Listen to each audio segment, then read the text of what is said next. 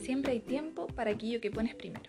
Esa fue una frase que me dijo Caro, mi hermana, eh, y realmente marcó un antes y un después en la forma en que yo eh, desempeñaba mis labores.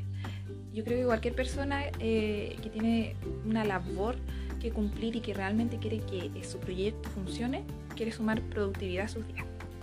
Quiero ser súper concreta y ir súper al grano. de las cosas que a mí, a Caro, como conversábamos el otro día y les comentaba yo en la historia, qué cosas nos han funcionado a nosotros, de lo que hemos leído y de lo que hemos aplicado a nosotras, cosas que nosotras mismas hemos inventado, pero que realmente han podido ser llevadas a la práctica, porque de nada me sirve traspasarte algo que yo leí por ahí, pero realmente nunca lo he practicado. Entonces, en ese sentido, algo que a mí realmente me, cambió, me hizo como un vuelco, un switch, es comenzar la jornada antes que todo el mundo. De verdad, así como mamá, sobre todo cuando uno necesita sumarle minutos a su día, si ojalá el tiempo y el día tuviera 48 horas mejor, eh, fue eh, estar despierta antes que todo el mundo. Eh, cuesta, la verdad es que no es algo fácil, pero una vez que uno lo instaura como un hábito, eh, realmente tú te das cuenta de la cantidad de cosas que puedes lograr hacer si tú te despiertas tan solo media hora o una hora antes que todo el mundo. Eh, lo otro es que no partas el día haciendo aquellas cosas que más te afanan, como por ejemplo abriendo los correos, respondiendo a los clientes. No, no partas tu día haciendo esas cosas.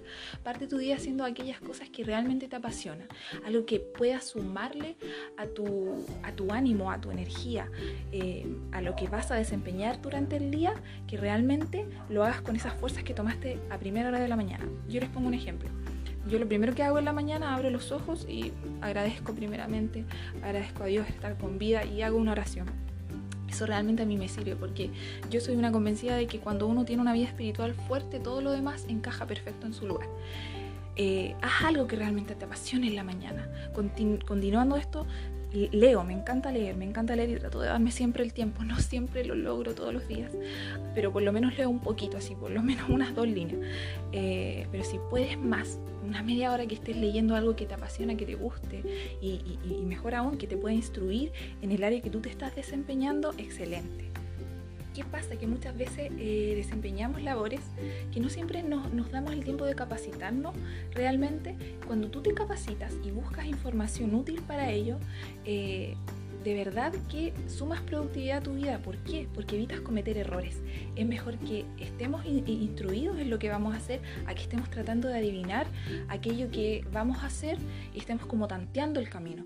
Les pongo un ejemplo. Eh, nosotros cometimos muchos errores en nuestro negocio, si bien ya llevamos dos, tres años en este, y gracias a Dios hemos tenido mucho éxito, eh, cometimos muchos errores porque no teníamos el conocimiento necesario en lo que es contabilidad. Y es mejor muchas veces educarte, pierdes menos tiempo en tomar el tiempo de, valga la redundancia, de capacitarte, que eh, arreglando los errores que la consecuencia de no tener los conocimientos suficientes te va a traer.